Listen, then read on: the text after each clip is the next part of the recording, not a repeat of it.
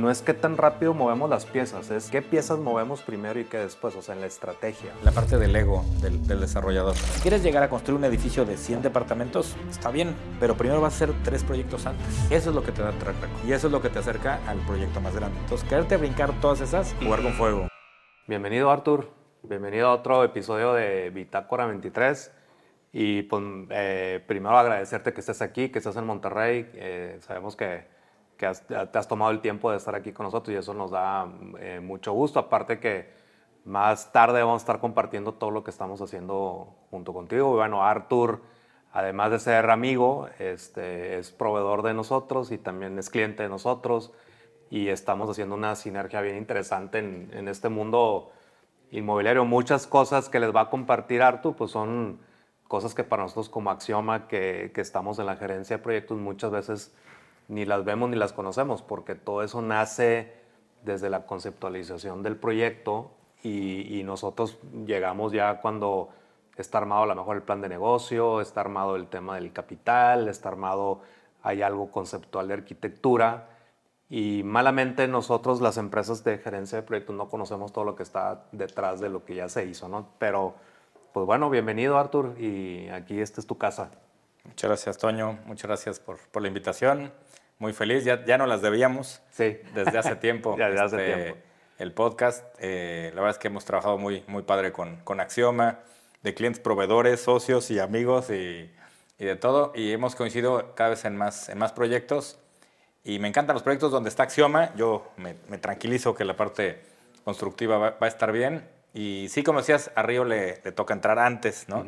A veces desde la conceptualización de, de, los proyectos. Y ahí también hemos pedido apoyo a Axioma para a veces entender que si el proyecto constructivamente va a hacer sentido, porque muchas veces Río dice, oye, esto está muy grande, quieres empezarlo, esas 10 torres las quieres empezar todas juntas, no hace sentido. Entonces, financieramente hacemos ciertas recomendaciones y a veces necesitamos el visto bueno de, de ustedes para que, Claro. para que el, pro- el proyecto jale bien.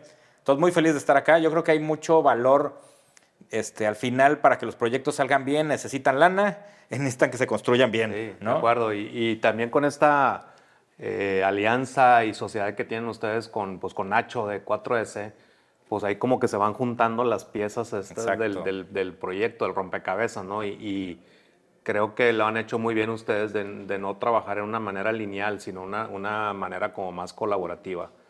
Eh, pues bueno, si quieres para la gente que nos está escuchando un poquito tu background, eh, tu, tu carrera financiera y tu maestría en especialidad en finanzas y tus otras especialidades que has tomado en Miami y en otras partes de Estados Unidos, eh, y, y cómo empezaste de, en la parte del banco y luego de ahí fuiste de, de Vancomer, después a Scotia y, y, y cómo por algún accidente del- del- de la vida te llegó y empezaste a hacer el parte de financiamiento en proyectos inmobiliarios. Muchas gracias, Toño. Eh, pues siempre tuve como una pasión de la parte numérica, como que siempre supe que por ahí iba este, lo que iba a estudiar. Y cuando vi la carrera de finanzas, dije, de, de aquí soy, ¿no? Me, me- me gustó muchísimo. Incluso cuando estudié finanzas no estaba... Yo empecé en Morelos porque ya vivía, Ok. pero no estaba completa. Entonces me tuve que ir a, a Guadalajara a terminarla. Entonces me fui a vivir a, a Guadalajara y ahí la terminé. Y fíjate las casualidades, tenía un profesor este, que nos daba una materia y él trabajaba en Vancomer. Ok. Y era de mis últimas materias. Se llama Gabriel Ramírez, que ahora es socio mío en, en Río. Ah, sí. sí, y este, este Gabriel me dijo, oye, pues vente a trabajar, que me van a promover de director y vámonos a Aguascalientes. Y le digo, pues va, ¿no? Yo, soltero, sin compromisos y sin nada que me atara, pues nos fuimos a Aguascalientes. Ahí empezó mi carrera de, en, en el área de financiamiento para empresas. No era, no era todavía inmobiliario. Perfecto. pero ahí empecé a aprender cómo hay que armar estos proyectos de, de inversión en cualquier industria. Y, y me, me encantó. O sea, desde que empecé a aprender todo este tema de financiamiento, me encantó. Termino la, la carrera en finanzas y luego, luego el atrabancado al mes siguiente empecé con la maestría de, de finanzas. Y, y poco a poco fui como avanzando ahí en, en, en Vancomer en distintas áreas y aprendiendo de todos los sectores que te puedas imaginar. No solo inmobiliario, sino como todo, que eso creo que también estuvo padre. Sí, me acuerdo que platicaste en, en, uno de tus podcasts, que los recomiendo que, que busquen a, a Artur y en varios podcasts que has estado, el caso de la mina y el caso de la plaza comercial que, que pidió dinero el que la desarrolló para comprarla. Eh, pues todas esas experiencias que tú tienes tan, tanto tiempo, creo que, que le agregan mucho valor al desarrollador y a, la industria. Eh, normalmente andamos corriendo y, queremos todo para ayer y, ya vamos tarde, entonces qué, qué, bueno que te ha tocado estar en esa, en esa parte de diferentes industrias y no solamente la inmobiliaria. Sí, sí, sí, sí. Y ahí estuve en Bancomer varios años y luego me invitan a trabajar a Scotiabank en la, en la parte corporativa, que era así como mi sueño. O sea, desde que empecé mi carrera dije, yo quiero llegar ahí. Ahí, el corporativo. Ajá, que eran así los créditos grandototes, donde fue el de la mina, y atendíamos a Televisa y a Liverpool y todos así los créditos, eh, los financiamientos y emisiones de bolsa, ahí se armaban. Y pues me gustó muchísimo. Pero luego me pasó que cuando tenía dos años ahí, dije, ¿y ahora qué? ¿No? Como que ahora me faltaba algo y no sabía exactamente qué. Y entonces ahí fue cuando decidí emprender, ¿no? Entonces, lo que necesitaba más adrenalina. ¿Ya, la vida. ya, tenía, ¿Ya estabas casado o todavía no? Cuando, cuando te decides salirte del, Estaba a punto de, justo estaba en esas. O sea, sí, fuiste valiente. Sí, fui doble valiente, pero le dije a mi esposa en ese momento, bueno, antes de que nos casáramos, le dije, voy a arrancar el negocio y va a estar triste este, la época. ¿Le entras? Sí, vamos. Y entonces ahí coincidió en esa época que arranqué el despacho y primero tuve un despacho que veníamos financiamiento de todos los, de, todos los negocios. Y creció, funcionó muy bien. Y luego en algún momento yo decido ya separarme de mi socio y fundó Río. Perfecto. Fundó Río Capital. Y fíjate, en ese despacho siempre platicábamos que, que eh, debería ser muy buena idea agarrar un solo nicho. Ok, especializarse. Especializarse. Pero real estate nunca pasó. O sea, como que dijimos, oye, hay que hacer esto, esto, y nunca nos animamos. Y cuando agarro Río Capital, un amigo, todavía no había pensado en real estate, un amigo me dice, oye, este, ¿qué estás haciendo? Voy a desarrollar un par de proyectos en la del Valle. Me dijo, ¿por qué no me ayudas a financiarlos? Y yo dije, órale. Pues no, no, ni por aquí tenía real estate. En la, en la, Colonia del Valle, en Ciudad de México. En Ciudad de México, correcto. Tenía dos proyectos. Y le digo, órale. Y entonces los, este, hicimos el financiamiento y salieron los créditos y me encantó porque dije, wow, o sea, los montos en, real estate son grandes y pues cuando tú construyes, tú, tú le consigues el financiamiento, lo, ves ahí. sí, sí, sí, eso, eso, me gustó que platicas que una de tus pasiones es, dices, pues yo estoy financiando este proyecto, pasa mucho tiempo, lo armo, lo, lo, llevamos a cabo, lo se financia y luego verlo y saber que tú fuiste o ustedes fueron los que hicieron eso, pues está, está bien interesante. Sí, sí, sí, sí. Y déjate platico la historia de ese primer cliente, porque le conseguimos el financiamiento, empezó a construir y estaba en media obra. Eran dos obras, una de como de 60 departamentos y otra de veintitantos. Una torre chiquita y la otra era medianona. Y ya iban construyendo, iban a empezar preventas y de repente llega septiembre de 2017. Y, y temblor en la del Valle. A, ese no le pasó nada, pero a cuadras sí se derrumbaron edificios. Okay imagínate cuántos departamentos vendieron de ahí en adelante. Ninguno. O sea, pueden seguir construyendo, pero parte del flujo era el crédito que les conseguimos más como 80 millones de pesos de preventas. Okay. Y entonces se, vuelve, se voltea el, desarrollo, el desarrollador que se da cuenta que no iba a vender nada en ese año, ¿no? Por la gente. ¿Cómo va a comprar un departamento si al lado se cayó un edificio, no? Sí, sí, todas las consecuencias que hay alrededor de un evento de eso, ¿no? El impacto, pues eso, nadie lo tenía. Y me dijo, Arturo, ayúdame porque no voy a parar obra. Tú sabes que lo peor que le puede pasar a un proyecto es que pare obra, ¿no? Tiene impactos por todos lados. Y me dijo, ya no importa no ganar lana, ¿no? Ayúdame a no parar obra. Y entonces ahí también, pues, aprendimos los financiamientos no tradicionales, ¿no? Y agarramos sus otros proyectos, hicimos mezanines, crowdfunding, financiamientos entre varias financieras y gracias a Dios le conseguimos esos 80 millones encima de del puente, que ya estaba hipotecada la tierra. Entonces ahí tuvimos que ponernos muy creativos y hoy están construidos esos dos edificios y vendidos y están muy bonitos. Y entonces, como tú dices, pasas ahí y dices, bueno, yo fui parte de eso. Sí, sí claro. Y, y, esos, esos clientes que, que, has tenido son clientes recurrentes, que te, te vuelven a buscar y si siguen desarrollando, los vuelven a buscar. Sí, sí. Lo que hemos aprendido, Toño, es que son desarrolladores que llegan y dicen, oye, pues, pues no sé bien y quiero aprender, y los ayudamos con los primeros, como que son escalones, ¿no? Entonces llegan y al principio es o crowdfunding o financieras, y luego ya que dominaste, hiciste uno o dos de esos, le decimos ahora, vamos a bancos, ¿no? Y ya que hiciste uno o dos de esos, te llevamos ahora a bancos grandes. ¿Qué va pasando? Que en el, en el camino, Río Capital les va ayudando a mejorar su, su financiamiento, no solo en tasa, en todo, en tasa, en condiciones, en agilidad, en flexibilidad. Ese es como el camino de valor. Ese, ese camino es el, como el que sugieres, por ejemplo, alguien como nosotros que hace tres años empezamos a hacer un proyecto, nuestro primer proyecto de desarrollo. Es que tú te este, brincaste muchos pasos. Yo me brinqué muchos pasos por no saber, este, pero eso sería como algo más natural, decir, primero voy a un crowdfunding y luego voy a a lo mejor una, a una fondeadora y luego de ahí voy subiendo para ir haciendo esas como credenciales. Exacto. Y, fíjate, en, ese tema había como dos disyuntivas de irte por un banco, irte por alguien más, una fondeadora. Y como que todo tenía sus ventajas y desventajas. Y, yo no sé si porque estábamos aquí en Monterrey o porque conocíamos y teníamos cierta relación en el banco, pues decidimos irnos y dijimos, bueno, vamos a ponernos la prueba más difícil. Este, vamos, a, vamos a brincarnos dos, tres grados y a ver qué tal se pone la cosa.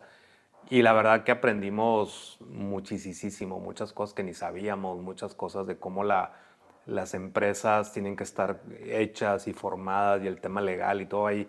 Hay todo un mundo ahí que, que al parecer, este, no sé si la gente en el medio la conozca o no sé si, si lo subestimemos y que digas, bueno, ya tengo el terreno, tengo el producto, tengo la arquitectura y también lo mencionas en uno de los podcasts, ah, pues ya está bien fácil, ya lo único que falta es el dinero. Pero no, creo que, que, es mucho al, al, contrario, ¿no? Sí, sí. O sea, una parte es obtener el financiamiento y otra es administrarlo. Correcto, correcto. La otra es, pues tienes ahí de socio al banco, ¿no? Y curiosamente el banco mete mucho más dinero que cualquier otro socio. En los otros negocios que, que, te digo que hacía, el banco pues metía una partecita y los socios metían la mayor parte. En real estate es distinto. Es distinto. Okay. Aquí el banco pone el 60, el 70, el 80% de la inversión total. Entonces, pues el nivel de exigencia, como ya aprendieron, les está tocando a ustedes, es altísimo. ¿no? O sea, tienes que reportarle todos los avances, todas las ventas, cualquier desviación. Casi, casi se te subió el precio de la varilla. Y tienes que reportarlo. Y tienes que reportarlo. Oye, estoy retrasado en ventas o se me aceleraron las ventas, di descuento de más. Todo eso el banco lo quiere saber. Y, y aparte, sabes, Artur, que también lo que yo vi, aprendí en este medio, yo antes, el, la mayoría de nuestros clientes que son desarrolladores, pues ellos reportan y, nosotros tenemos poca... En algunos casos sí nos piden el cliente que, que, atendamos a la gente del banco y que les demos un tour y todo eso. Pero algo que nos ayudó mucho fue la transparencia de la, de la información al banco. Y aprovechando el tema de la transparencia, eh, también, como comentabas, el nombre de Río, este, pues también representa transparencia, representa flujo, representa que siempre está corriendo y, eso creo que representa muy bien el tema de los, de los, del fondeo y de los créditos. ¿no? Si, si tú no manejas una información correcta, una información a tiempo, y nos decía el banco, me dijo, y me gusta trabajar con ustedes porque tienen todo, los reportes, los estatus y todo. Y le dije, sí, porque yo vengo de la, yo vengo, no vengo del desarrollo, yo vengo de la gerencia hacia el desarrollador. Entonces, eh, Sí, sí estoy de acuerdo contigo. Yo creo que la información tiene que ser muy, muy transparente. Este, también platicaste ahí en, de lo que te he escuchado y en los cursos que hemos estado juntos y en los eventos, los créditos que me decías, es más difícil armar una carpeta para un crédito inmobiliario, es más complicada, más grande que otro tipo de crédito. ¿nos puedes ahí decir por qué o por qué, por qué pasa eso? Sí, yo creo que los proyectos inmobiliarios son más complicados por, por sectores porque nos piden eh, una carpeta financiera, que esa sí te la pide para cualquier proyecto, pero adicionalmente te piden una carpeta de mercado, un entendimiento del que el producto se va a vender. Correcto. Y todo un entendimiento que ahí es donde hace sentido toda la alianza con, con, 4S, con 4S. Porque ellos son pues, la autoridad en, en, estudios de mercado y entonces cuando entramos con un banco, con un fondo, le presentamos el estudio de 4S y ya no hay, ya no hay dudas, ¿no? Ya no hay dudas de que es el producto correcto, ¿no? De que se va a absorber a tal velocidad. El precio de venta. El, precio de venta, los competidores, la plaza, el ciclo. ese es un gran tema, ¿no? Y, y por eso agrega muchísimo valor 4S en las, en las reuniones. Incluso nos pasa que de repente veamos muy adelantado en las negociaciones y el de crédito tiene duda de si se va a vender o no. Alguien de crédito que está ahí metido viendo números que no ni ha visitado el lugar. Ni conoce. Ni conoce el lugar, ni conoce tu Puerto Vallarta, ni ha ido, pero dice está muy mal. Si el número no le checa. Ajá. Entonces lo que hago es hacer un Zoom, te siento al director de, de 4S y te va a explicar cómo se está vendiendo ahí en Vallarta. Correcto. Por decir algo. No, pues la competencia está vendiendo así. ¿no? Esta competencia está vendiendo así. Por tanto, la demanda es esta y se va a vender así.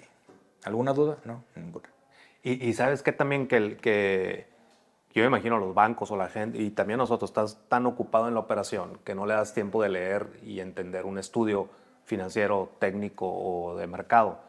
Y a mí me gustan mucho los eventos que ustedes hacen, que, que hemos estado participando con ustedes y próximamente Mérida, ahí los vamos a esperar porque estamos, va a ser una sorpresa muy buena.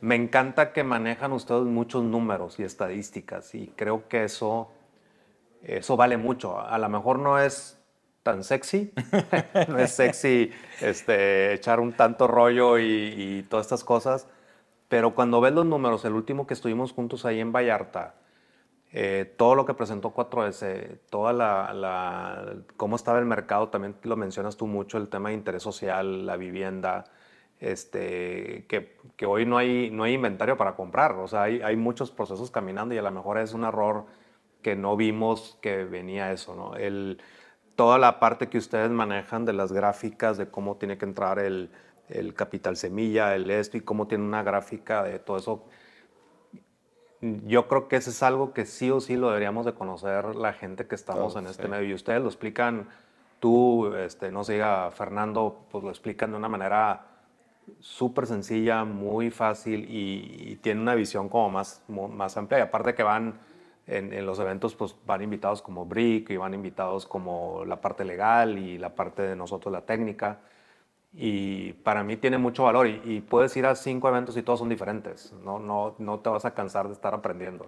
Exacto. Entonces, ¿cómo, cómo, eh, eh, entrando un poco ahí como en materia, eh, yo tengo una teoría y a lo mejor es una teoría mala, pero dice, si tú quieres hacer un desarrollo inmobiliario, tienes que traer en la bolsa, en tu bolsa, dinero para hacer el proyecto. Yo no soy cero creyente de hacer proyectos sin dinero, que eso se vendió mucho por muchos años y cursos de que conviértete en dos días en desarrollo inmobiliario, haz proyectos sin dinero.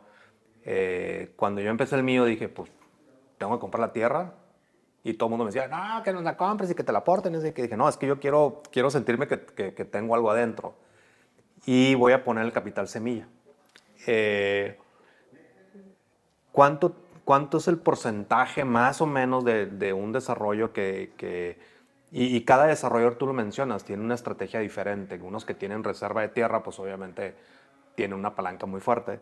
Pero así en el común, si queremos empezar el segundo proyecto en Vallarta, que lo vamos a empezar pronto con, con ustedes y con, y con 4S, eh, ¿cuál sería la fórmula típica, normal, recomendable? Sí, qué bueno que, que lo comentas, este Toño. Es un gran debate con cuánto capital, eh, como que hay un perfil mucho más ¿no? arriesgado, Arriesgado. Y, que, y- y que le gusta poner ¿no? el capital más bajito posible. Y hay perfiles más conservadores que, que se sienten más cómodos con, con, eh, con más capital. Ok. Incluso la comunidad judía Sí, todavía sí, les sí. gusta hacer todo con capital. Que cuando me dicen eso, yo digo, no. Pero bueno. Eh, entonces hay todo ese espectro. Vamos a hablar como dentro de los más agresivos y el perfil más conservador, sí usando deuda. Perfecto. Porque para que los números den, para que las rentabilidades den, Toño, sí es necesario Sí, eso es- meterle deuda, ¿no? Correcto. Ese es un componente que a veces me cuesta trabajo explicar, pero entre más vas apalancando un proyecto, mayor rentabilidad se queda el desarrollador y se quedan los socios. Ok.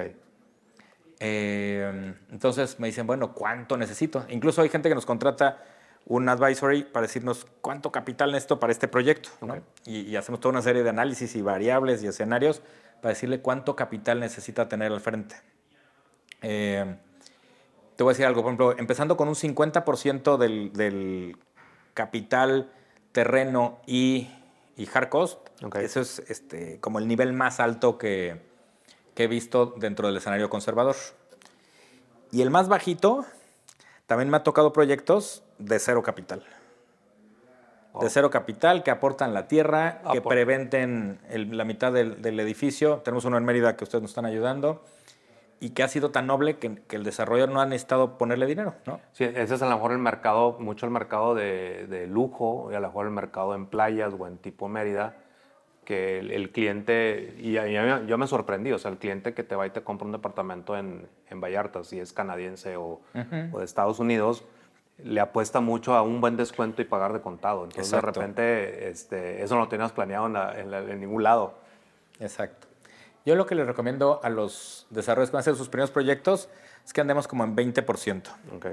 A mí el 20% se me hace, y para la banca y para los fondos, como arrancar, si se requieren 100 millones de tierra más costo de construcción, que al menos le metas 20 millones. Ok. ¿no? Ese es como algo, algo para, como de arranque. ¿no? Tus primeros dos o tres proyectos, ahí tiene que estar un poquito arriba, un poquito abajo, pero ahí tiene que estar. ¿no?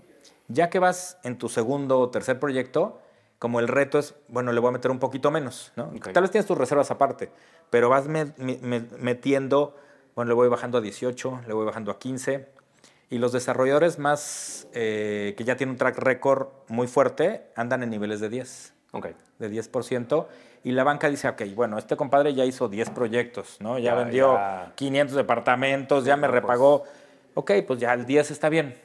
Yo sé, o sea, ya el 10 es como, se llama skin in the game, o sea, que sí te duela, ¿no?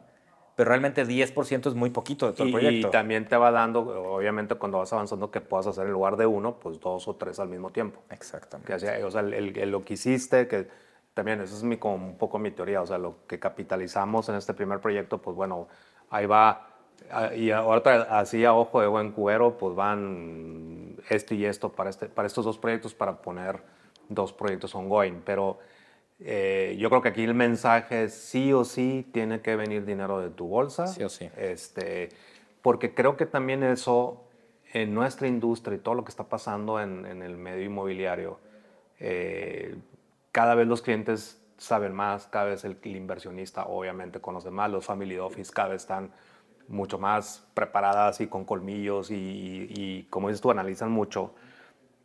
Y el banco le gusta y yo creo que es justo que tú como dueño inviertas, eh, como dices tú, hasta jugarse la piel, ¿no? El skin on the game. Eh, yo creo que es- eso es algo que es como un- una palomita así para, para seguir los siguientes pasos, ¿no? Entonces, eso, y luego la otra parte del capital, ¿cómo vienen la- las, los las proporciones? En preventas, Eh, depende también el, El el producto. producto. El financiamiento normalmente es como entre el 50 al 70% del, del proyecto. ok, Eh, entre 10 y 20% de, de, de equity y la diferencia son preventas. Hay, hay negocios que las preventas son muy bajitas, como en interés social, y como decías, en residencial, en, lujo, en playa, las preventas tienen que ser más, más importantes. Pero lo que tratamos de hacer cuando hacemos el proyecto, porque cuando llega un, un desarrollador, no, mis preventas, voy a prevender, ta, ta, ta, porque si prevende el de al lado, digo, no me importa. ¿no? Nosotros vamos a hacer un producto o un diseño de la vida del financiamiento que las preventas sean lo mínimo. lo, min- lo, lo- el, el- ¿cómo se llama? El piso, ¿no? el piso, no sí, el sí, techo. sí, exacto. no, correcto. Exacto. Entonces ahí en Río le metemos una rasurada a, a las A preventas. las preventas. Porque esa es una incógnita. O sea, no puedes hacer escenarios reales con una variable que no depende de ti. Claro. Aunque seas vintage, aunque tengas años vendiendo, sí te da un componente, pero todo puede pasar, ¿no? Te platicaba en el temblor, nos pasó en la pandemia, entonces En una crisis, shit happens y, y esa variable no la controlamos. Ok. Nadie, ¿no? Entonces nos gusta jugar cómo terminamos el proyecto con equity y con deuda. Ahora, 4S eh, o la parte comercial también te da ese input de decir, oye, Sí. se están vendiendo, no sé, cuatro departamentos al mes, este, va la, la tendencia es que sean cinco, tres, y con eso también hacemos el, el modelo, ¿no? Con eso es el Exacto. modelo. Ese también, que decías de números, ese, ese número me encanta porque siempre el desarrollador pues ama a su bebé, ¿no? Y dice, ah, seguro voy a vender acá eh, tanto. Pero cuando le decimos, mira, lo que se está vendiendo en la localidad, en tu producto de 3 millones y medio de pesos en esta colonia, es de 3 al mes. Capaz que tú vendes, porque eres Juan Camaney, Sí. y vendes cuatro, pero la producción que vamos a hacer va a ser de tres. Porque eso es lo que dice la localidad. Eso es lo que están vendiendo en, en- en- en la colonia, el producto muy similar. Correcto. Entonces, ¿por qué estresaríamos un, un- un modelo financiero y meterle más good wishes de lo que Sí, realmente se oye, requiere? nosotros ¿no? decimos que los modelos financieros nunca salen en color rojo, siempre salen en, en azul y en rosa, así, Exacto. Súper bonito. Nunca, Sí. ve- nunca ves un plan de negocio que te diga, el que, oye, pues aquí está todo en rojo, ¿no? Siempre... Y, y fíjate... Pero tú- déjate platico algo. Cuando vamos a los bancos, cuando un desarrollador llega, o sea, cuando tú llegaste a Banorte y le dijiste, mira, aquí está mi proyecto, lo que hace el área de crédito es le mete una rasurada Aparte, sí. aparte, ¿no? Cuando Río llega, le digo, oye, ya, este ya está Ya rasurado. está rasurado. Ya está rasurado en la parte constructiva, en la parte de ventas, en la parte del financiamiento. Entonces, el escenario más conservador y más realista de todo lo que analizamos ya es este. Ok. Entonces ya el banco ya no se pone creativo a, a moverle cosas porque ya Río ya sensibilizó esas variables que sabemos que son las delicadas. Perfecto. Y, y también el, costo, también como que hay versiones, ¿no? El costo que es más, el costo más barato es el, del, el de los intereses del banco y que el del, el del inversionista, pero el inversionista también te da, te da flujo y también te, pues el inversionista trae más gente que te quiera comprar tu proyecto. O sea, hay como una mezcla ahí también importante. ¿Cómo- ¿Cómo, cómo invitas a alguien a invertir? ¿Cómo levantas capital? ¿Cómo... eh, Toño Axioma va a hacer su segundo proyecto y, hace algo y, y va con un cliente y, mucha gente se nos acerca para, para decir, oye, traigo dinero y quiero invertir. ¿Y cuándo empieza tu segundo proyecto? Y, no se te olvide invitarme en tu segundo proyecto porque saben que nos fue bien, saben que lo terminamos a tiempo, la calidad, es- el producto es bastante bueno y porque nos conocen, porque saben quiénes somos y todo eso. ¿Cómo, cómo invitas? ¿Cuánto invitas? Eh, ¿Eso también lo hacen ustedes en, Sí. Río? Perfecto. Sí, hay, hay un, un estudio que nos piden decir, a ver, ¿cuánto de capital y cuánto de deuda? Y si es de capital, ¿qué le voy a ofrecer a mi, a mi inversionista? Ok. A mí me encanta cuando hay la combinación, ¿no? Porque los dos tienen sus pros y sus contras. Está el del precio, normalmente el, el capital es más caro, aunque ahorita que las tasas están más altas ya no hay tanta diferencia, pero tradicionalmente el capital te pide un premio arriba de entre 3 y 5 puntos que, que la deuda. Y tienen dos componentes bien interesantes. La deuda le vale gorro cómo te va en tu proyecto. Sí, e- ese Le llega, vale el, si vendiste. llega el día primero y el día primero te están cobrando Sí. los intereses. Le vale si tu licencia ya llegó, si te, clausuraron, si te clausuraron, si hay que notificar, pero la deuda es intransigente ante todo lo que pasa y en los proyectos inmobiliarios pasan muchas cosas, como tú sabes. Esa es otra cosa que nosotros desde el punto de vista también de la administración de proyectos, eh, los, te voy a decir una, una, una tontería. Eh, fuimos un proyecto y, y estamos atrasados y el, mi gerente de proyecto le dice al cliente, no, pues es que eh, en diciembre pues el puente Guadalupe Reyes y faltó gente y vino la mitad de la gente y llegaron hasta la segunda semana de enero. Y el cliente dice, pues bueno, pues la gente se fue y no sé. Y yo les dije, oye, no estoy de acuerdo, güey. Hace 2000, 2024 años que sabemos que hay Navidad, Año Nuevo y Puente Guadalupe Reyes. O sea, ¿por qué no lo calculamos? O sea, ¿por, por qué lo hacemos lineal? ¿Por qué no calculamos estos tiempos eh, imprevistos? Hay clientes que no quieren poner imprevistos en los presupuestos porque dicen, no, no, te estás cubriendo y eh, ¿por qué no calculamos que, que estás haciendo un proyecto en Los Cabos y que la productividad de la Exacto. gente es diferente? Eh, hoy en, fíjate, hoy en Monterrey hay un fenómeno que pasa en diferentes ciudades. Estamos batallando muchísimo con la mano de obra. ¿Por qué? Porque hay mucho trabajo. Hay una presa, hay un metro y hay carreteras y infraestructura. Hay mucho y hay una escasez y nosotros calculamos como si tuvieras al, al recurso en la puerta, ¿no? Entonces, esas variables, como dices tú ahorita, que no las, no las ponemos en el modelo, creo que parte del- de la chamba de nosotros, de la parte técnica, de ustedes, de lo comercial, hay que poner estas, no worst case scenario, pero sí un, un escenario más como conservador. Sí, sí, sí, sí. Qué bueno que comentas porque siempre tenemos un debate y lo ponemos en un porcentaje de imprevistos. Ok. Hay varias variables, pero el porcentaje de imprevistos sí es, es, es un tema. Eh, entonces, cuando no está o cuando está muy, muy bajito, sí lo cuestionamos, porque siempre pasa. Y le digo, bueno, ponlo y al final, si no, se, se te va a convertir en utilidad. Sí, es un guardado que tú Es tienes. un guardado. Sí. Pero todo pasa, ¿no? Y entonces la única, el único colchón que tienes va a ser tu, Tu imprevisto. tu imprevisto. Y si te acabas tu imprevisto, te vas a ir contra tu, tu utilidad. Correcto. Y si tu utilidad es, es, es muy angosta, como está pasando en algunos proyectos por la subida de precios, por las tasas, y te retrasas más de lo debido, te vas a acabar tu utilidad. Correcto. Entonces, por eso es tan importante. Riot, como tú decías, trabaja desde antes y valida esos márgenes. Entonces me están llegando muchos proyectos que el margen está muy bajito. Y ahí donde es tu... Y ahí digo, ¿sabes qué? Sí, no, estás- compadre. No, sí, yo me la aviento, es mi primero, no importa que gane poquito. Le digo, no me No, no preocupa importa eso. que no ganen el primero. Le dije, no, no, no, escuchado no, no, no, le dije, no, ¿Cuántas no, no, no. veces? Hay, varias gente que, que y, gente cercana y todo. Sí. Pues ya sabes que en el primero no sé qué y que no. Le dije, no, no, es que no puedes pensar en No, esa manera. no que no puedes puedes pensar así. Porque, porque entras en un vicio. Eso es, entras en un círculo vicioso. Sí, muy- no puedes muy- pensar así. Porque si empiezas a pensar así, pones en riesgo la terminación del proyecto. Totalmente de acuerdo.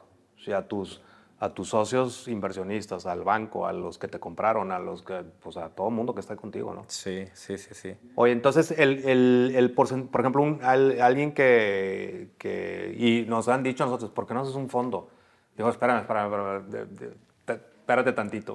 ¿Cuánto, le das a- ¿Cuánto sería algo atractivo hoy para un inversionista que entren con capital a, a un proyecto inmobiliario? Fíjate, te voy a platicar más o menos como, como la, la escalerita. Entonces, el primer proyecto, cuando llega alguien y me dice, voy a hacer mi primer proyecto, le digo, bueno, empieza con la escala más pequeña que puedas. Ok. ¿no?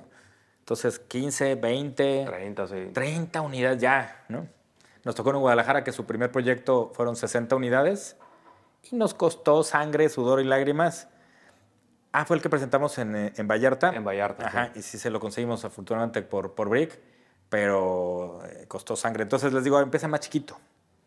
Y entonces, pues va a haber un requerimiento que vas a invitar a tus family and friends más cercanos, que van a invertir en ti, pues no tanto por el proyecto, van a invertir Por en la- ti sí, porque te porque conocen. te conocen. Y porque saben qué has hecho. Y, y la verdad es que ese componente de la persona, Toño, pues siempre es la más valiosa, ¿no? O sea, el Siempre. carácter y el... Porque al final, pues si se retrasa el proyecto, si en Vallarta algo pasa, pues tú no te vas a quedar así y vas a cumplir. ¿Por qué? Porque así eres, ¿no? Y la gente eso, eso lo ve. Entonces así empiezan los primeros Families and Friends. Tu gente más conocida, ¿no? La tía que tiene la, la herencia, tus, este, tu gente Sí. más conocida, y ahí levantas tus primeros 5 o 10 millones de pesos en esa primera ronda. Ok. Pero en el siguiente proyecto ya empieza a pasar algo más interesante. Que ya tus family and friends a veces ya no alcanza, ¿no? Y necesitas tal vez otros 5 o 10 millones adicionales. Ahí es donde se pone muy interesante y que tal vez ahí eh, te va a tocar. Es cómo puedo darle la tranquilidad a un inversionista que no me conoce, o no me conoce de sangre o de, o de toda la vida, pero quiere confiar en mí parte de su patrimonio. Ujú. Y ahí es donde, donde la parte de transparencia y de abrir todos los números. Por eso me encanta la parte de crowdfunding porque se sube a la plataforma todo. Sí, ¿no? sí, sí, sí, Contratos, permisos. Entonces quitas todos esos vicios que te acuerdas hace muchos años, estos vicios de hacer pisos de más y de meterle mano aquí y allá. No, sí. Eso ya ha disminuido bastante. Entonces, cuando tú llegas con un inversionista que no es tu, de tu círculo cercano y le presentas muy abiertamente, este es mi proyecto, esto vale la tierra, esto vale el costo de construcción, esto me voy a ganar yo, Esos de los estudios. esto es de los- todo, todo, todo, todo. Mis, mis, algo comentabas, ¿eh? los, mis partners van a ser Mis partners- Río 4S, la constructora tal, el arquitecto tal, o sea, Exacto. el equipo que está atrás del proyecto, ¿no? Exacto. Cuando le presentas a alguien así los números abiertamente y ven, obviamente, pues se ven también los números de las utilidades, Sí. dicen, pues yo quiero, ¿no? Y entonces, ok. Entonces le ofreces una, una participación del, del proyecto y entonces ahorita con que le ofrezcamos algo 20, 20 21, 22%, creo que ahí está siendo un, un punto Algo interesante. razonable. Razonable, porque hoy la tasa está altísima, ¿no? Entonces el banco te da 12 o 13 también libre de riesgo, entonces necesitas darle un premio adicional para que se la juegue contigo. Y ese capital te va a dar la flexibilidad que necesitas de arranque, ¿no? Ok. Ya es que al banco le vale gorro si te atrasas o no. El capital es un recurso más flexible, porque en la primera parte necesitas un recurso más flexible. Porque no sabes cuándo te van a dar los- las licencias, no sabes cómo va a arrancar la preventa, no sé si vas a arrancar durísimo o no. Y el capital es un capital resiliente que no te exige rendimientos en los primeros meses. Correcto. ¿no? Te, va a re- te va a exigir un rendimiento fuerte, pero al final. Y ahí le haces, haces un contrato, ¿no? Haces un contrato con él de esta aportación. Sí, Y hay ya puede muchas ser en un fideicomiso, puede ser una SAPI o puede Sí. ser cualquier lado. El que más me gusta es el fideicomiso, es el que más tras- transparencia le da. Porque si yo no te conociera y te dice, oye, te quiero invertir un millón de pesos, si lo meto a un fideicomiso y el fideicomiso dice que cuando se vendan estos departamentos, a mí sí o sí me pagan mi millón de pesos más mi 20% de rendimiento, o sea, aunque Toño se pare de cabeza y aunque... El banco me El resguarda. banco me resguarda. Correcto. Entonces ya no es una cuestión humana. Solo lo que necesito es que se den los, los elementos que están en el fideicomiso. No es, exacto, es una cuestión de procesos. Es ¿no? una cuestión de proceso. Entonces el fideicomiso da mucha transparencia a los, a los socios. Dice, a ver, se vende un departamento, esto va para el banco, esto va para el socio A, esto va para el socio B. Y puede haber socios de distintos riesgos, porque puede haber un riesgo que entró muy temprano y asumió más riesgo. Otro que entró ya cuando estaba en la construcción y tiene un poquito menos riesgo. Y todo eso un fideicomiso lo puede este, Oye, y en, catalogar. en plan de broma, que tío, va- vas aprendiendo, dice, el banco es el último que entra y es el primero que sale, cabrón. Entonces digo, oye, pues sí es cierto, está con madre el, el- el- el- banco, te digo, pero, pero bueno, ahí te da el músculo y te da ya la estrellita y haber hecho un, un desarrollo financiado por este, una institución, pues ya, ya, ya tienes algo de renombre, ya tienes una prueba, ya tienes una, Exacto. una como una certificación. Yo le digo, va a ser una certificación con el banco que estemos, va a ser una, va a ser porque hay que Sí, cumplir es un con sello, todo. sí.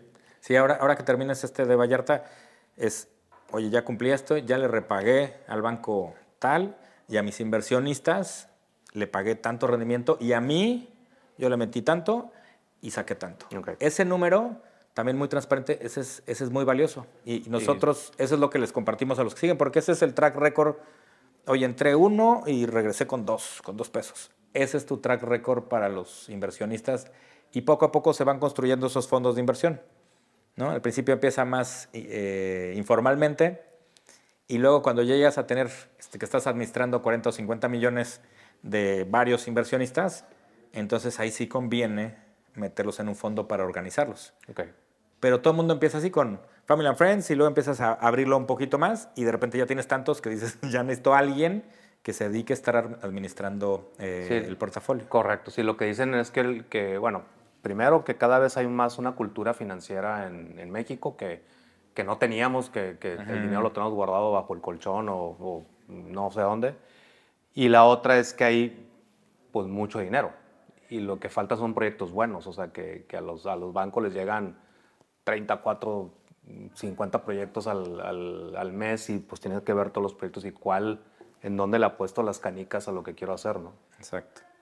Oye, Ardo, y entonces eh, el tema de, también que se me hace súper interesante, que eso lo vamos a platicar allá en Mérida, en, en el evento, y, y- y me encanta cómo lo platican este, tú y todo el equipo, este, los crowdfunding, que, que es algo sumamente nuevo en México. Las estadísticas que presentan son impactantes, cómo están en Estados Unidos y en otros países. Los montos de inversión, si sumamos todos los crowdfunding hoy en México, pues ya están como en el tercer o cuarto lugar compitiendo contra bancos. Y yo cuando veo esas estadísticas digo, algo estamos haciendo bien o algo que tenemos que hacer diferente. ¿Cómo funciona? ¿Cómo, cómo te acercas? ¿Cómo funciona? ¿Qué, qué- en Río? ¿Cómo, ¿Cómo nos ayudaría a nosotros a, a entrar a un crowdfunding? Sí, a, a mí me gusta mucho esa parte de crowdfunding, Toño, porque es un financiamiento muy transparente. Eh, Confusión es una plataforma, entonces tú subes tu proyecto completito a la plataforma y cada quien es libre de revisar, de cuestionar, de investigar y decir si invierte a ese, a ese proyecto. La inversión promedio de arranque es como de 5 mil pesos. Entonces es, un, es una inversión muy pulverizada de gente más joven que no quiere ir al banco y no quiere usar los, los eh, instrumentos Los- tradicionales. No quiere firmar nada. No quiere con el firmar, no quiere pararse en la sucursal y que lo atiende la señorita, no quiere eso. Quiere estar en su casa, quiere decidir cuánto le mete y, y que él escoja, o, o ella, en qué proyecto. ¿no? Ok. O sea, hay todo un hambre de, de inversiones, pues ya centennials y millennials que, que quieren invertir ahí. Entonces se va a ir volteando el, el dinero, que cada vez va a ser más ese, ese, ese monto de capital que el- las inversiones tradicionales. Y, y también, pues ya con una, una comunidad más educada, pues va a entrar inversionistas ya en, pues, en Estados Unidos. Hay Exacto. em, crowdfunding enormes. Y, Sí, y en con- Estados Unidos el crowdfunding ya es más importante que la banca tradicional. Wow. Entonces llega un proyecto y necesita 100 millones de dólares, o sea, el crowdfunding dice, a ver, yo te pongo 80 y el banco te pone 20. O sea, ya se cambió, Ya se cambió. ya se cambió. Déjate platico, el primer cliente que le levantamos eh, un crowdfunding se llama Convive, que es un desarrollador muy grande, eh, ya entregó más de 5 mil casas, ¿Siempre había trabajado con bancos o Siempre con trabajó con Infonavit? bancos, Sí, sí, sí. Infonavit y muy bien. Y me decía, oye Artur, yo ya no necesito créditos, ¿no? Yo ya, ya tengo cola de bancos que me prestan, pero lo que necesito es eh, capital, porque el terreno lo compro financiado y el puente me financia toda la construcción, pero Correcto. tengo un hoyo Tengo un hoyo ahí. aquí, que es pues todo lo que, los costos suaves, la licencia, los permisos, la urba. La preconstrucción. La preconstrucción, eso nadie se lo financia. Aquí es donde necesito ayuda. Y entonces le dije, vamos a hacer una, una campaña de crowdfunding. Pero eso se lo dije como hace cuatro o cinco años. Y no era tan conocido. Me dijo, ¿de qué? Y ya le platiqué. Me dijo, pues, pues no pierdo nada, pues no pierdes nada, ¿no? Sí, el, el crowdfunding empezó como invierte en eh, McCarthy's y invierte en la Sí. pizzería tal y invierte en, Sí, no sí, sé, sí. en Fátima que quiere poner un negocio nuevo de, ¿no? De, de granola. Así que va- empezó. vas a poner un negocio nuevo de granola, ¿verdad? Pero lo- el tema de bienes raíces como que no está, no sé, ¿y No. ¿cuánto tiene? ¿Cinco años o Tiene como siete años aquí en México? aquí en México en la parte inmobiliaria. Y cada año va creciendo 50% y 50%. El año Wow. pasado se colocaron 4 mil millones de pesos en plataformas de crowdfunding. Y hay bien poquitas. Y hay bien poquitas, hay bien poquitas. Y déjate, te termino de platicar. Entonces, convenzo a este, a este desarrollador y me dice, pues vamos a hacerlo. Y dijimos, vamos a hacer un primer, una primera prueba de 6 millones de pesos. Que para ellos era, yo creo que lo que se gastan en... La arquitectura y la ingeniería. y sí, sí. Pero dijimos, vamos a hacer una chiquita para que, para que sí se llene, porque en esas épocas no había muchos inversionistas. Entonces subía y la gente pues no, no, no confiaba, no había O no tanto... le entendía No le tanto. entendía. Entonces, pues ya convencí al desarrollador, convencimos a las plataformas y subimos un primer proyecto en Morelos, muy bonito, en este Xochitepec, para financiar vivienda económica de fin de semana y necesitamos ahí 6 millones de pesos Ok. y la subimos y todo. Y, y en esa época pues no, no había tantas inversiones. Entonces sí teníamos que movernos, invitar a gente y hacer programas, invitar a todos los empleados. Entonces el, el desarrollador les puso un bono, ¿no? A todos los empleados que invirtieran, les da un bono adicional, ¿no? Y a la familia. Y, y al final necesitamos juntar un mínimo de 6 millones para que fuera exitosa la, la campaña. Y me hablaba el dueño, me dice, Artur, todavía faltan como 500 mil pesos, ¿qué hago? No, pues dile a todos, ya le dije a todos. ya le dije a mi papá, a mi mamá, este, a todo el mundo. Y faltaban creo que dos días y faltaba por ahí un poquito. Y ya agarró de la tesorería y él mismo lo invirtió. Ok, ok. Y al final pues, se lo regresaron y ese fue el primer experimento. Y hoy ya ha levantado más de 100 millones de pesos en varias plataformas y en varios proyectos. Y, hay, y esas plataformas también, también la otra vez platicabas y lo presentaban, que hay pocas que están reguladas por la bolsa de valor. O sea, tienes que pasar una regulación y las fintech y todo este tema, ¿no? Sí, eso fíjate que ha sido algo positivo de, Claro. de esta legislación. Claro, claro, claro. Hay muy poquitas porque tienen que pasar un proceso Muy robusto. muy robusto que te revisan a los socios, te revisan, este, o sea, te hacen todo un- una revisión muy de, de toda tu historia y este, que no has estado en la cárcel, que no tengas temas de buró, ta, ta, te hacen una investigación muy fuerte y también los procesos. Ok. Oye, enséñame tus procesos, qué vas a revisar, quién es tu comité, quién está en el comité, o sea, todo un, un procedimiento y tardan esas autorizaciones desde dos y tres años. Entonces hay muy poquitas. Ahorita hay, creo que son siete las plataformas inmobiliarias. Brick y 100 ladrillos son las más grandes, pero hay poquitas. Hay poquitas en un país que hay cientos o miles de desarrollos, como tú sabes, que yo creo que debería de haber 20 plataformas, ¿no? Oye, las plataformas también te piden reportes, como el banco. Claro. te piden reportes, avances, van y checan y todo esto, ¿no? Claro, totalmente. Ok. Totalmente. totalmente. Y entonces tu visión es que cada vez a ir volteando al tema. Y el, por ejemplo, un crowdfunding, ¿cuánto le tienes que dar de, de utilidad a un, a un inversionista en crowdfunding? Ahorita, fíjate, está bien interesante. Ahorita estamos dando el 18, o el 18%. Este año como tú sabes, esperamos que se bajen las tasas. Entonces, como se va bajando, esa inversión se va, se va a ir también bajando porque antes de la pandemia dábamos el, como el 15%. Perfecto. Este fue el 18. Yo espero que en los próximos años vuelva a acercarse a ese 15%. Y ese porcentaje ha sido como premio suficiente para el inversionista de, de ir y meter su, su sí, y, y, también creo que, que, algo que tenemos que aprender es que, que alguien que te ofrezca 30, 28, Exacto, 32, no. eso es eso es eso que es medio irreal, ¿no? Y tampoco que te ofrezcan menos de lo que te está dando el, sí. el, el banco sin un riesgo y que, que los setes, pues el récord histórico de todo lo que estuvieron dando, etcétera. Pero yo creo que también el diversificarse, o sea, si, si, gente escucha el, el, el, poder diversificar en un crowdfunding que no tienes que invertir tanto dinero y en otros tipos de cosas, pues es buenísimo. Y aparte, yo siempre les digo, las, las, yo, yo soy de la teoría que las dos mejores inversiones son bienes raíces y las vacaciones. Yo siempre digo que las vacaciones son las, son las que te van a dar dividendos toda la vida, ¿no? Te van a estar dando dividendos todavía. Me acuerdo cuando íbamos con mi carro con mi papá que no tenía aire acondicionado y vivíamos en Hermosillo, íbamos a Disney. Pues ya, ya, te imaginarás pasando el, des el, desierto de Arizona, pero pues nunca se te olvidan. Esas inversiones te siguen dando dividendos. ¿no? Pero también creo que también hay mucha, cada vez, si, si tú compras algo, un bien raíz, pues estás viendo el edificio, estás viendo la, la construcción, tienes un, un, patrimonio, de alguna manera te, te haces como más ordenado en tus, en tus finanzas y, y, siempre van a tener plusvalía. O sea, no hay un proyecto que digas, lo compré en un departamento en dos millones y ahorita vale uno. Creo que eso no ni sí. existe, ¿no? Déjate comento algo. Hace poco fui a un curso, pues yo fui de metiche porque siempre me gusta, igual que tú, estar aprendiendo. Estar viendo, sí. Y de repente el, el que estaba dando el curso estaba ofreciendo rendimientos que del 100 y del 200 en real estate. Y yo dije, esto no, no, no, no. Me, me equivoqué de curso. Me equivoqué de industria. Y, y, cuando me dicen esos rendimientos, algo, algo, algo no está raro. Algo está raro, ¿no?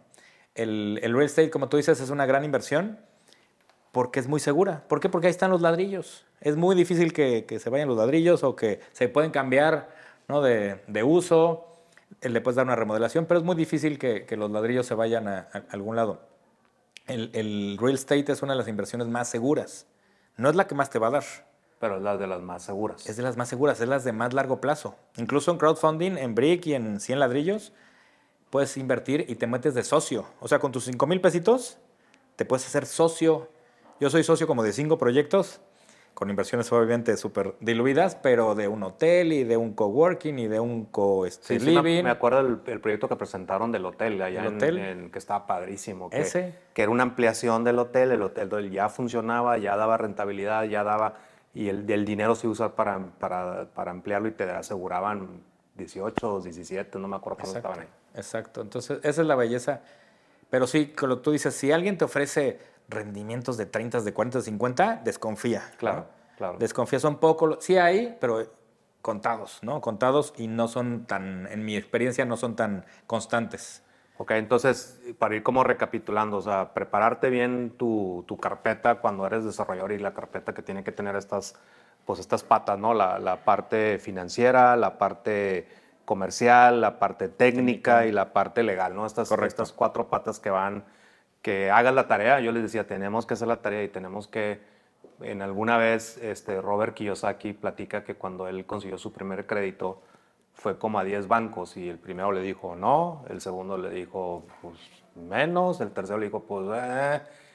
pero cuando llegó al décimo dijo me hice experto, ya, ya sabía nueve veces qué me estaban pidiendo, cómo me lo estaban pidiendo y, y, y a mí me ha tocado ver carpetas que vienen hasta hasta no, no coinciden en los planos, ¿no? Entonces hacer esa, sí. esa, esa, que ustedes lo hacen y lo hacemos en conjunto con 4S, dar esta validez técnica, comercial y financiera del proyecto. Estar preparados, eh, si vas empezando a empezar con algo que esté controlado, que sea poco, eh, y meterle dinero de tu bolsa, que, que skin, on eh, skin on the game para que crees confianza y tú también estés como involucrado en esa parte eh, la transparencia de la información y los reportes. Así, cuando fue el banco con nosotros, eh, lo invité a una junta mensual de nosotros y estaba el, el, contratista y estaba el banco y, y me dice, bueno, es, esta junta es para nosotros, para, es la misma junta. La información que le entrego al contratista, que te entrego a ti y al que me entregan a mí es, la- es exactamente la... No hay una información para el banco y una información para Toño y una información para el contratista. Es lo mismo y eso le dio mucha confianza. Eh, yo creo que estar preparado y estar eh, aliándote de, de empresas que ya, como ustedes, como 4S, este, pues que tenemos relación de hace mucho tiempo y aparte los conocemos y, y y tienen presencia en todos lados y tienen pues miles de lecciones aprendidas de proyectos. Entonces, son como las, como las, los checks que hay que hacer, ¿no? Ahora, una pregunta, y no, y no vienen en, el- en el acordeón, una Ándale. pregunta, ¿cuáles son los principales errores, fallas, eh, que desde tu perspectiva, que es una, es una visión financiera de dinero y todo eso, fallan los proyectos? ¿Por, por qué de repente empieza un proyecto y se queda parado? Y de repente empiezan cinco proyectos y se quedan parados. O de repente, pues casos que escuchamos eh, muy continuo de que di la preventa y di el dinero y, y ya no encuentro al, al- al- al- desarrollador y el desarrollador se fue. ¿Cuáles son las principales cosas que tenemos que, que ver, que vigilar, que, y cuáles son tus como recomendaciones? Pues fíjate, la, la que me da más miedo es cuando eh, la parte del ego del, del desarrollador 100%. es este, pues puede ser a veces desde el primer proyecto, del segundo al tercero, como que cuando vienen proyectos muy ambiciosos en escala o en número de unidades o en complejidad constructiva y llega alguien que nunca lo ha hecho, Sí. esa, esa parte, ese es como, y, y veo que lo, lo hemos logrado, pero ese es cuando se, como estirar la liga de más, ¿no? Es, eh, ahí veo innecesario, yo lo que digo, a ver, si quieres llegar a construir un edificio de 100 departamentos, está bien, pero primero vas a hacer tres proyectos antes, de menor escala y que te van a acercar a este, pero si quieres arrancar con este, buena Sí, te- suerte Sí, te estás brincando. te estás brincando todos los aprendizajes, no solo el financiero, el legal, el comercial, el técnico, el, el armar tu equipo. La gente que va para llegar aquí a hacer tu edificio de 100 unidades ya tiene equipos muy consolidados, tiene inversionistas que los han acompañado, tiene comparadores que ya saben que van a estar ahí, la parte técnica, los supervisores, la gente que va a ejecutar, ya sabe con quién confiar. Entonces, cuando viene esa parte de, no, voy a hacer este proyecto y tengo el terrenazo, y sí puede ser el terrenazo, me ha tocado muchas veces que llega el terrenazo, ¿no? Este, tienen incluso ¿no? ya parte vendida del proyecto pero les falta la mayor parte que es el, el financiamiento. Ahí es donde me da mucho miedo porque es, es- es puro ego y ahí no hay bases, ¿no? Y, y el desarrollador como que está medio ciego de decirle, es que yo ya hice y voy a contratar a tal y voy a invertir acá y, y cree que puede mitigar muchos riesgos que son el, el aprendizaje, como Sí. bien dices tú. Y el aprendizaje te lo da pues en los trancazos, en cuando se te complican los proyectos y cómo resuelves. Entonces, a veces menospreciamos el tema de armar equipos y los equipos se arman en las épocas difíciles, ¿no? Cuando se te complica un proyecto, cuando te paran la obra, cuando te paran las administraciones, cuando pandemias, cuando hay temblores. Ahí es donde sabes de qué está hecho tu, tu equipo, Tu y- equipo. Y, el desarrollador. Y cuando pasas esos retos, ok, ¿no? Ahí sí te creo que estás listo para, para uno más grande, ¿no? Entonces, creo que el, para mí el error más grande es quererte saltar este, pasos en irte a escalas más grandes. Como que real estate sí es mucho de la torre más grande y el departamento Sí, de, o sí, hectáreas, ¿no? Sí, sí, sí, sí. Y entonces ese indicador, pues no, para mí no es el, el idóneo. Para mí es cuántos proyectos similares, porque de repente si haces un hotel, ¿no? Y de repente haces una plaza comercial y luego quieres hacer interés social, no suman, ¿no?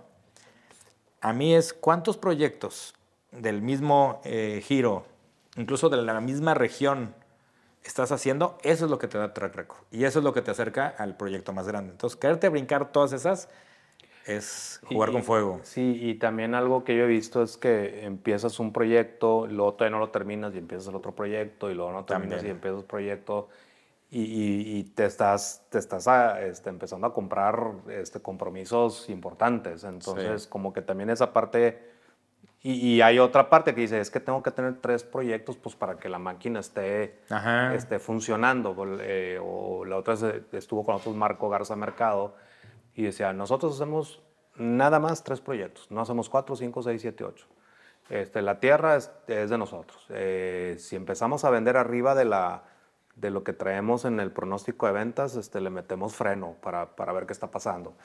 Entonces yo creo que, que, también, sí estoy de acuerdo contigo, yo creo que, que el, yo, yo, lo que le digo es que el desarrollo inmobiliario es un deporte extremo, o sea, hay muchas variables que no controlas, no controlas lo que tú decías ahorita, los permisos, no controlas el fideicomiso, no controlas este, muchas cosas. El, ahorita en, Vallarta, por ejemplo, hay 22 proyectos clausurados por la Profepa. Porque llegó la Profepa y les dijo que necesitaban sacar ya construidos, permisos de construcción avanzando, llegó y dijo, necesitan sacar la mía. Y pues pregúntame pues cuánto tiempo llevan y cuánto llevan parados y pararon 22, de suerte dentro de los 22 había uno de nosotros de, con un cliente y ahorita hay 21 porque la, este cliente o esta clienta pudo, pudo salir adelante con, pues, con los estudios y con lo que tenía, ¿no? Entonces, eso no lo tienes ni, ni previsto en ningún, en ningún lado, ¿no? Y luego viene la época eh, de votaciones y pues quieres sacar un permiso y resulta que pues tienes que hacer, pagar como estudios extraordinarios este, para las campañas Exacto. y te empieza a pedir el del agua y drenaje y el de comisión y el de no sé quién y el del municipio y el de... Y, y, es, es, algo que yo digo, es un chorro de riesgo y sobre todo que alguna vez un cliente, eh, Dieter de, de, Loma, me dijo, íbamos con él y me dice, Toño, yo me dedico a administrar patrimonios. O sea, toda esta gente que viene conmigo, su patrimonio que ha hecho en 20, 30 años lo está invirtiendo en mis proyectos. Y yo dije, ala, qué compromiso, güey. Exacto. No más porque renté la plaza o vendí departamentos. Me dijo, estoy administrando el patrimonio de, de mis socios. Y, y, tenemos que crear como esa conciencia todo este equipo que trabaja con nosotros, que no es, ay, pues ya se retrasó un mes o, ah, el presupuesto no salió y fíjate que este, eso le va y le pega directamente el modelo de negocio que, con el cual proyectaron el proyecto. Déjate cuento una, historia de uno que financiamos apenas en, enero. Es un desarrollador que toda su vida ha hecho horizontal en Querétaro o en el Bajío e interés medio. Toda su vida. Incluso desde el papá es desarrollador desde el papá, entonces eso es lo que sabe hacer. Y de repente se acercó un fondo de inversión. Le dijo, oye, ¿por qué no hacemos un vertical en Querétaro? Esto fue hace como cinco años no, que están vendiendo muy bien y lo hacemos residencial. Y entonces le calentó la mente, dijo, va, ¿no? Entonces compran un terrenazo, muy bonito el terreno, eh, piden el crédito con, con Bancomer, les dan el crédito puente y luego se dan cuenta que hay un error en el cálculo de la tierra y se les duplica el costo de perforaciones, urbanizaciones y ya no hace sentido hacer el vertical. Y entonces mete freno de mano y dice, yo no voy a hacer vertical me voy a regresar a hacer horizontal, que es lo que yo sabía. Y entonces se configura, se reconfigura en hacer, porque permitía el terreno, estaba grande, te, permitía hacer este, horizontal. Eh, y ahí nos contratan a Río para hacer todo el financiamiento de las horizontales y sacar a, a Vancomer. Claro. Porque Vancomer ya estaba metido con el proyecto hipotecado. Y entonces el reto era darle el financiamiento, darle como 130 millones, darle el financiamiento y sacar a Vancomer, que ya estaba ahí metido y no tenía flujo para salirse, porque se quedó arrancado. Él lleva muy poquito de obra. Pero fue eso de, la ambición también que, que, le ganó. Y ya luego cuando hizo los estudios con 4S, le dijeron, Ahorita en Querétaro está más complicado la parte, vertical, y residencial está complicada, ¿no? Pero horizontal está siendo muy noble. Entonces le dijeron horizontal. Estamos volviendo a ese tema, tío, así, by, The, by, the, way, estamos volviendo al tema de, de horizontal y, y, fíjate lo que, lo que siento que pasa. Pues los verticales, pues si haces un edificio de 20 pisos, pues hasta que termines el 20 entregas y, y el horizontal, aunque también tú lo dices, los márgenes son diferentes, o sea, el, el el margen no es el mismo, pero es mucho más controlado, puedes controlar el producto, puedes necesitar más tierra, etcétera. Pero creo que todas esas pláticas, 23 al 25 de abril, aprovechen para el evento que estamos organizando con Río. Eh, nosotros estamos participando ahí con ellos. Eh, les vamos a ir pasando información de un día completo con Río, que estas pláticas y esos talleres que dan son súper interesantes. Yo he ido a me ha tocado estar participando en tres y las tres son totalmente diferentes, con dueños, con desarrolladores, con inversionistas, con mucha gente. Cada vez como que llega gente con diferente nivel y los otros dos días haremos el taller de las 23 herramientas de Axioma. Entonces, pues todas estas pláticas va a haber tiempo en el break, en el, en el convivio y en los otros En dos los días. recorridos también, Y en los recorridos, va a haber recorridos de proyectos que, que tenemos allá en Mérida. Entonces, pues seguramente este evento va a estar bien interesante y sobre todo Mérida que, que vemos el fenómeno, pero hay veces que no lo entendemos. Y yo creo que analizar el fenómeno de Mérida, Cancún, Tulum, eso- son otros mundos totalmente diferentes. Entonces eso lo vamos a ver en esa, en esa fecha. Sí, va a ser, o sea, nos hemos invitado mutuamente y esta es la primera vez que vamos a hacer ya los dos en forma juntos Sí. eh, el proyecto porque creemos que agrega muchísimo valor. O sea, aprender de la parte eh, financiera, luego la parte técnica y luego recorrido Sí, con sí, proyectos eh, Sí, yo- de ambos. Creo que va a estar increíble eh, el aprendizaje. Y los dos, como tú dices, van de la mano. O sea, no necesitas ser el experto financiero ni el experto técnico. No. Tienes que saber de las dos. De las dos. Y entre más fuerte seas de las dos, mejores proyectos y mejores decisiones vas a tomar. fíjate, el año pasado a nuestros líderes eh, los metimos a un diplomado del TEC de Monterrey de bienes raíces. Mm. Pues para empezar a hablar el idioma de... Y mucha gente, oye, pues ustedes son técnicos. No, no, es que nosotros también estamos en el proyecto, o sea, todo el desarrollo del proyecto. Claro. Y estamos con esta alianza que tenemos con ustedes, este, llegar antes a los proyectos en el análisis de la parte técnica, la parte financiera, y estar como eh, metidos en la conceptualización, que eso es lo mejor. La, la- la- ayer estuve con un, con un buen amigo, este, con Pepe Villarreal de Orange, que también estamos haciendo cosas ahí con él en una, en una alianza, que me decía, Toño, no es que tan rápido movemos las piezas, es qué piezas movemos primero y qué después, o sea, en la estrategia. Y yo creo que nos, eso nos gana la, la pasión, en los diseños, en que gente quiere invertir contigo y estás moviéndole piezas a la jugada y no has hecho la estrategia. Entonces yo creo que estos días del evento es para planear la estrategia, para conocer lo que, no, lo que nos hace falta y yo creo, sigo insistiendo que la parte financiera, eh, yo creo que tenemos 20 años atrasados de, de- de ese conocimiento financiero. Y más si estamos en proyectos y más si estamos en unas economías que, que se mueven y se...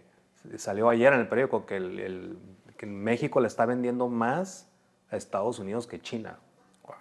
Entonces, esos son datos que dices tú. Y, y bueno, si quieres para ir cerrando el tema, ¿cómo ves este año? Este año yo lo veo bien, lo veo atractivo, movido, sí, con nichos de mercado que no están atendidos definitivamente. O sea, hay nichos, nichos que nos, nos, vimos- nos fuimos mucho por el fancy y, y por los edificios, pero la parte residencial, ¿qué, ¿cuál es así como tu pronóstico de este año? Eh, pues en la parte financiera nos pega mucho las tasas altas. Las como- tasas Como, altas. como te he platicado. Entonces, eh, es es encarecer el financiamiento y todos los proyectos inmobiliarios eh, pues llevan componente de, de deuda. Entonces, pues lo que ya, la parte positiva es que ya todos los analistas dicen que ya llegamos a la parte alta de la inflación y ya va para abajo en Estados Unidos, en México, en la mayoría de las economías de Latinoamérica. Entonces eso va a ser algo positivo, eso va a cambiar también el chip de los proyectos para arrancar. En la parte política parece ser que ya estaba como, como descontado lo que va a pasar, que también eso creo que va a hacer que no se detengan proyectos. Eh, entonces, espero que sea un año eh, que se detonen varios proyectos.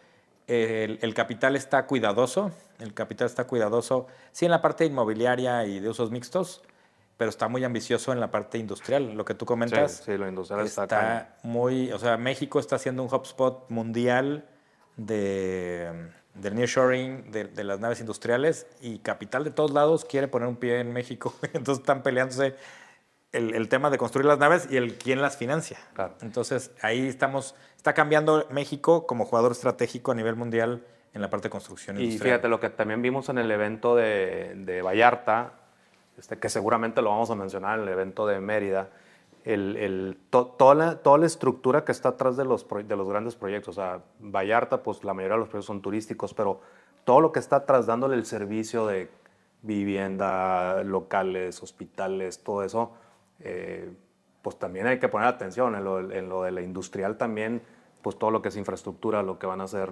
casas, departamentos, la gente que va a trabajar en esas naves o en esas plantas o en esa estrategia, pues va a necesitar esos, tener todo eso listo para poder trabajar, ¿no? Entonces yo creo que viene un año para nosotros que lo vemos muy, muy bueno.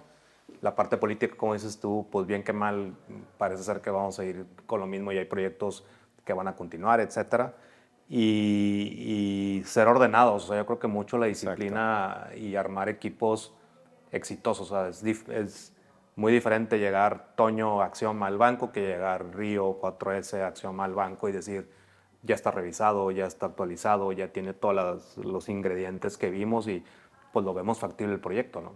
Exacto. Pues muy bien, no sé si, si quieres dar algún mensaje de cierre o, la invitación para el evento que tenemos ah, sí. en Mérida para que se vayan preparando. Este, no, no se vayan a ir al evento en el Tren Maya porque sí, se, van a tardar un rato. Les va a dar calor. Pero no, pues vamos a estar ahí, estamos muy contentos, estamos muy motivados. Este, hemos tenido buena eh, audiencia en Mérida, siempre están atentos a lo que estamos haciendo y, también es una comunidad que aprende, es una, una que, está viendo qué hacer y cómo hacer y, la verdad tiene proyectos innovadores bien interesantes que los, seguramente los vamos a visitar. Entonces, si quieres invitar acá a la, a la raza de, al, para el evento. Va, va, va. Sí, estamos muy emocionados que vamos a hacer nuestro primer evento eh, en alianza con, con Axioma del 23 al 25 de abril en Mérida. Van a ser tres días de, contenido muy, muy interesante. Es el primer evento que, que yo conozco en el país que se hace en, este, en esta alianza. El primer día vamos a ver puros temas financieros, quién está financiando, quién está invirtiendo, qué tipo de proyectos inmobiliarios están buscando. Va a ir el, principal jugador de crowdfunding del país, va a ir Arta Capital, uno de los fondos inmobiliarios más grandes de, México, y vamos a estar ahí con todo el equipo de Río. Día 2, Campus Axioma nos va a enseñar toda la metodología que tiene para las mejores prácticas de cómo construir y cómo administrar estos proyectos inmobiliarios. Y día 3 nos vamos a ir de recorrido todos a, eh, a ver tres proyectos de Río y de Axioma para seguir aprendiendo. O sea, lo que vimos en las aulas, con los talleres, con, los, las pláticas, el aprendizaje, ver cómo eso en la realidad se lleva a cabo. Sí, y, pues igual la, la, gente que está haciendo proyectos son, son nuestros clientes, son nuestros amigos que, que estuvieron en los talleres, que fueron a las pláticas Exacto. y que van a escuchar de viva voz las experiencias que estamos teniendo en los, en los proyectos. Entonces, eso, es lo que queremos dar este como valor agregado de, contenidos y, y, pues váyanse preparando porque va, va, a haber más eventos ahí que vamos a estar haciendo juntos. Exacto. Y Arthur, te agradezco mucho que has estado aquí.